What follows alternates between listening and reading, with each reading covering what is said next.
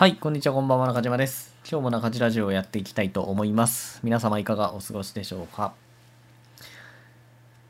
今の時刻が2020年9月12日土曜日です。土曜日の午前2時51分です。最近、まあ夜中のね、3時過ぎに帰ってくることが多くて、まあ今日は YouTube 撮影をね、2本撮りして帰ってきたんですけど、帰ってきた時間が、まあ、12時半ぐらいだったので、夜中の、まあ、いつもよりは早い時間に帰ってこれたなと思って、お酒を飲んでいます。まあ、毎日飲んでるんですけどね。まあ、せっかく、まあ、金曜日の夜っていうか土曜日の深夜なんで、まあ、お酒をね、ゆっくり飲もうかなと思って、まあ、飲みながらちょっと仕事をして、今ね、ラジオを撮ってます。はい。で、今日のテーマは、うん SEO 感覚の磨き方というテーマでね、話をしていきます。SEO 感覚ってそもそも何ぞやみたいな話があると思うので、その話からね、していこうかなと思います。で、今日の話は多分こんな話してる人なかなかいないです。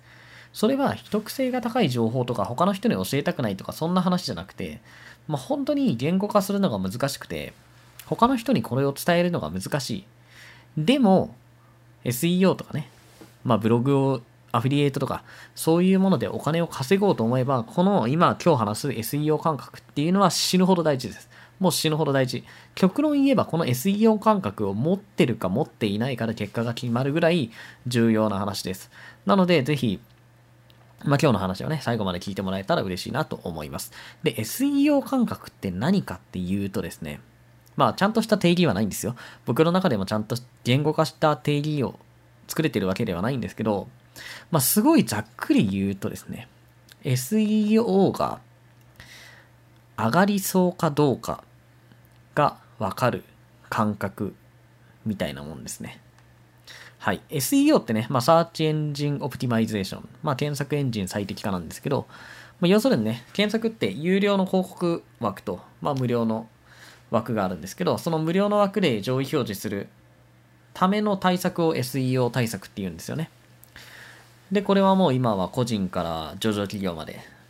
まあ、あらゆる企業が、企業とかね、人がやってるんですけど、まあ、そこで SEO で上位表示することで、やっぱりすごい莫大な売り上げとかを埋めます。まあ、それこそね、すごい売り上げ出してるとこだったら普通に、まあ、数十億円とか売り上げ、あの、SEO だけで出してるようなところもありますね。まあ、そのぐらい重要なというか、まあ、ビジネスとしても、すごく、うん、まあ、重要度が高いものにね、最近はなってきてるんですけど、そこでね、SEO 対策で上位表示するっていうのはめちゃくちゃ大変なんですよ。まあ、やってる人だったらもう分かってると思うんですけど、SEO って基本的にこの地域なし、地域の縛りとかが全くないんで、だから、まあ、ライバルは世界中にいるわけですよ。例えば、うん、まあ、有名なところというかメジャーなキーワードで言うと、転職エージェントおすすめとかですね。まあ、転職したい人がですね、転職エージェントっていうものを使うんですよね。転職エージェントって何かっていうと、まあ、その転職したい人と企業をマッチングしてくれるようなサービスですね。転職エージェントに申し込むと、その自分の希望に合った求人の紹介とかですね。で、そこの会社に、まあ、転職するために、こう、面接とか履歴書とか、そういうものを面倒見てくれるみたいなサービスなんですけど、転職エージェントおすすめっていうキーワードで上位表示されると、まあすごい金額が入ってきます。まあ少なくともそのキーワードだけで数百万から1000万規模ぐらいの売り上げにはなるはずです。月間ですね。はい、すごいですよね。でもその転職エージェントおすすめって、それはみんなそこのキーワードで上位表示したいわけですよ。当たり前ですよね。僕も上位表示できるならしたいです。それは月数百万、数千万っていうお金が入ってくるからですね。で、そのライバルっていうのが、もう日本全国、もっと言えば世界中の人がライバルになります。なんでかっていうと、地域とかね、そういうのが全く関係ないんで、地域も年齢も性別も全く関係ない。誰がやってもそこを狙うことができると。上位表示できるかどうかは別ですよ。ブログを作って、まあブログとかサイトを作ってそこを狙っていくことができると。いうことなんで、そこで上位表示される、まあ3位以内に入るっていうのは、全国トップ3に入るってことですよ。全国で何万人とか何十万人がそこを狙って SEO 対策とかしてる中で、まあ、トップ3に入って入るっていうことなんで、まあ、すごく大変なことです。で、まあ SEO でね、上位表示されるために重要なものって、まあまあいっぱいあるわけですよ。めちゃくちゃいっぱいあるわけですよ。こうすると上位表示されやすくなりますと。まあ最終的にね、上位表示できるかどうかっていうのは誰にもわからなくて、Google の検索アルゴリズムっていうものが機械的にその順位を決めているので、誰かが操作できるようなものではないんですけど、まあこうやって上位表示するといいよとか、そういうものがある程度分かってるんですよね。それが今までのこの Google が公表してきてる情報とか、データとか、あとはこう、まあ世の中的なトレンドみたいなものですね。まあ時代の変化とかそういうもので、ある程度こういうものが上位表示のためには必要だっていうのが分かってきてます。で、僕もですね、そういう上位表示のために必要なものっていうのを YouTube とかで解説をしてます。僕がまあ最近よく言ってるのはですね、上位表示のために何が必要かって3つですね。3つ。読みやすさ、読者満足度、潜在ニーズ。この3つを満たすことで上位表示ができるという話をしています。もちろんね、どんなキーワードでも上位表示できるかって言ったらそんなことはないんですよ。そんなことはない。ライバルもめちゃくちゃ強いし、もう上場企業のね、月間で数百万、数千万円っていう予算を使ってくるようなところもあるので、そういうところ戦うっていうのは本当にしんどいんですけど、まあ、上位表示するためにはそういうところを満たさないとダメだよねっていう話をしています。で、ただですね、そういうところを満たしたところで上位表示できるかっていうのはまた別の話で、で、なおかつ、一発で上位表示できるかっていうのもまた別の話なんですよね。まあ、ほぼほぼ一発で上位表示できるってことはないわけですよ。例えばブログに限った話をすると、ブログで記事を書きます。例えば僕が記事を書きます。転職エージェントおすすめで上位表示できるように記事を書きましたと。言っても、それが、じゃあ記事を書いて一発で、まあ SEO でね、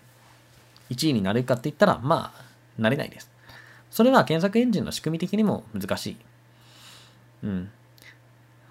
まあ基本的にはちょっとずつこう SEO で上位を狙っていくことになるんですけど、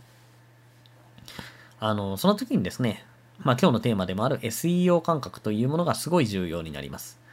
で、ほとんどの人はこの SEO 感覚というものを全く持っていません。なんで持っていないかっていうと、これを持つのって難しいんですよ。なんで難しいかっていうと、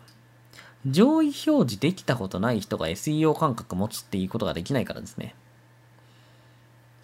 うん、もうちょっとね、具体的に話をすると、例えば、100メートルを10秒で走ったことがない人。まあ世の中の99.9%ぐらいはね、100メートル10秒切れないじゃないですか。だからそういう人は100メートルを10秒切る感覚っていうのはわからないわけですよ。わかります？わからない。どういう感覚、どういう状態でこう走ったら、どういう感じで足を動かしたら10秒切れるかっていうのがわからないわけですよ。でも、この感覚っていうのはめちゃくちゃ重要なわけです。それこそ、まあ100メートルね、10秒切れる人っていうのも世界中にはいるわけで、その人たちっていうのは絶対にそういう感覚を持っている。だからそこに、まあ自分のね、こうやってることとかを近づけていくっていう作業をしてるわけですけど、やったことない人、やれたことない人っていうのはわからないと。SEO も同じですね。SEO で全く上位表示したことない人っていうのはわからないんですよ。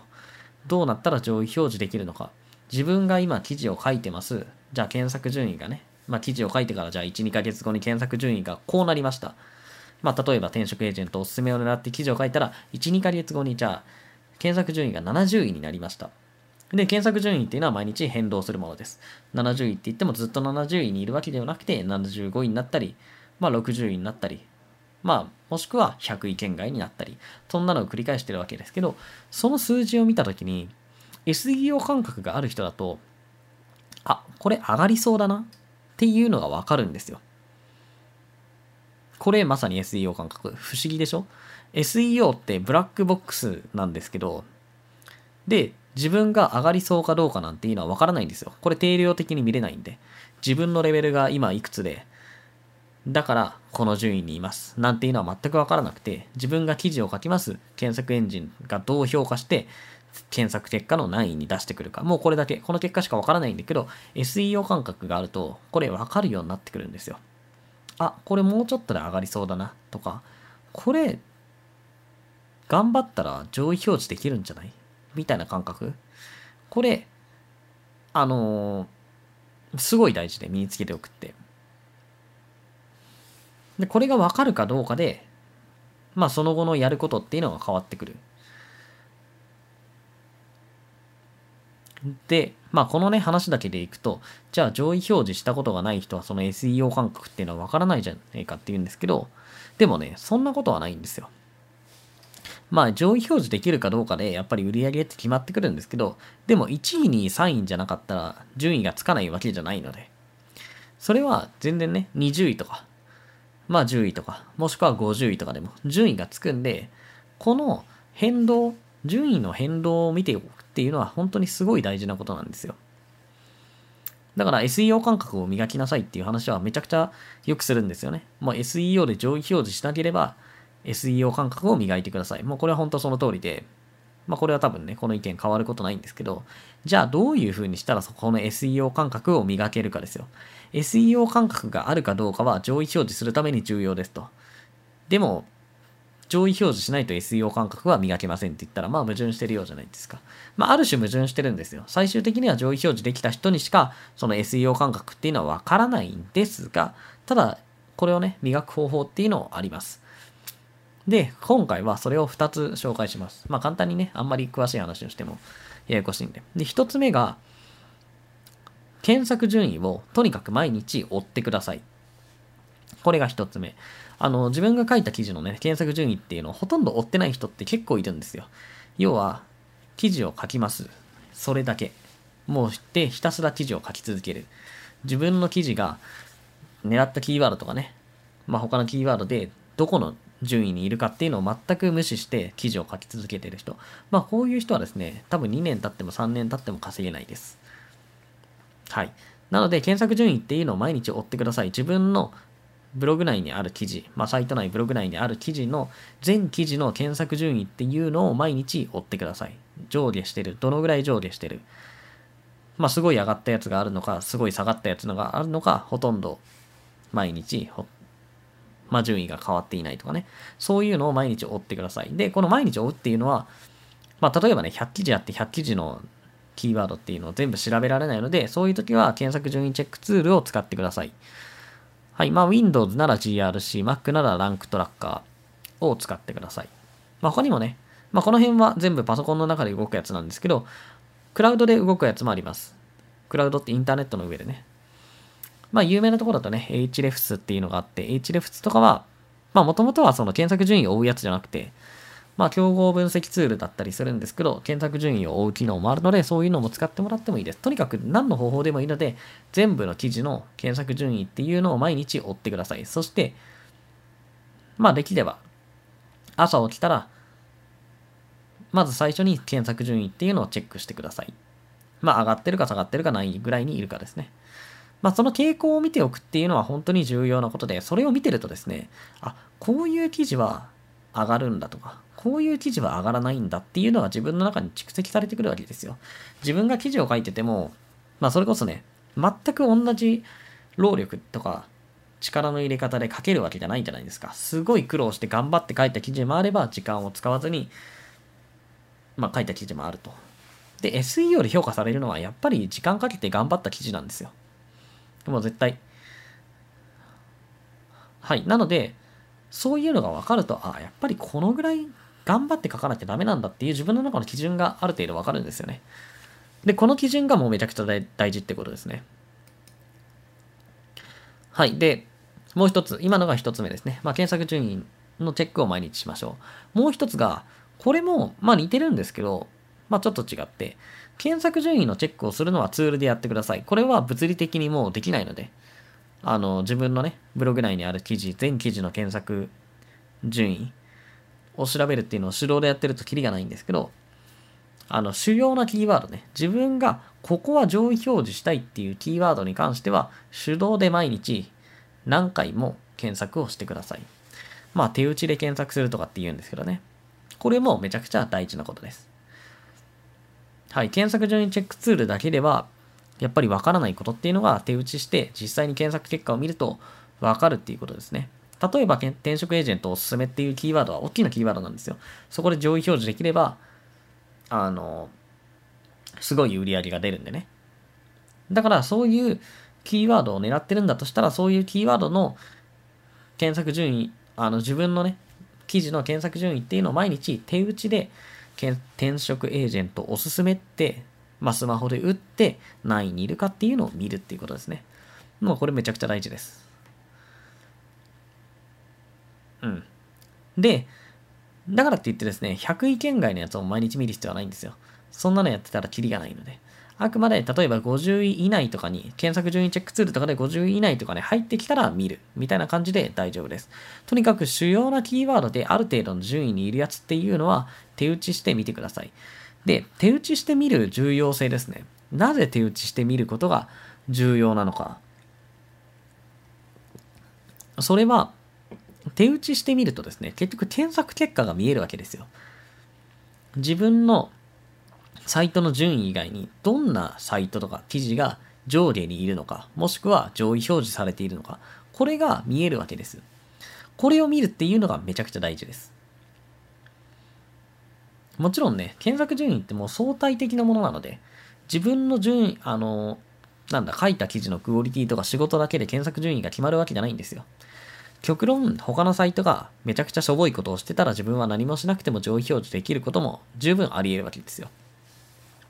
だから相対的なものなので他のサイトの状況とかを知っておくっていうのもやっぱりすごく大事なんですよ。だから、まあ手打ちでね、あの、調べて検索結果を見るっていうのは本当に大事なことです。まあ SEO とかをね、すごい力を入れてやってる時っていうのは、うん、僕も手打ちでの検索っていうのをかなりやります。もうそれこそ本当にね、1時間に1回以上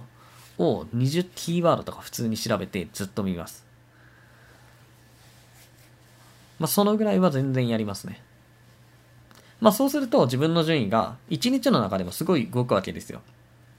同じところにいないので、1日の中でも変動します。で、自分が動くっていうことは他の競合も動いているってことなんですよ。だから例えばそうやって検索結果を見てると、1位と2位が結構頻繁に入れ替わってるなとか、自分の順位が、なんだろう、60位、検索順位チェックツールで見ると60位だけど、実は50位にいる時もあったり、60位にいる時もあったり、ここを変動してるなとか、そういうのが分かってくるんですよね。これは検索順位チェックツールだけで、検索順位を見てる人には絶対分からないこと。で、この、うん、検索結果を見ながら SEO 感覚を磨くっていうのは本当に重要なことです。もう本当に大事。もうめちゃくちゃ大事です。だから、ぜひね、SEO で上位表示したいとか、ブログアフィリエイトで稼ぎたいっていう人は、あの、今言ったね。まず1個目が、まあ、検索順位チェックツールを使って検索順位を毎日チェックする。もうこれ本当毎日ですね。もう正月も関係なく。検索順位チェックをツールが勝手にやってくれるんで、それを毎日見るっていういうことですね。で、あともう一つが手打ちで検索順位をチェックする。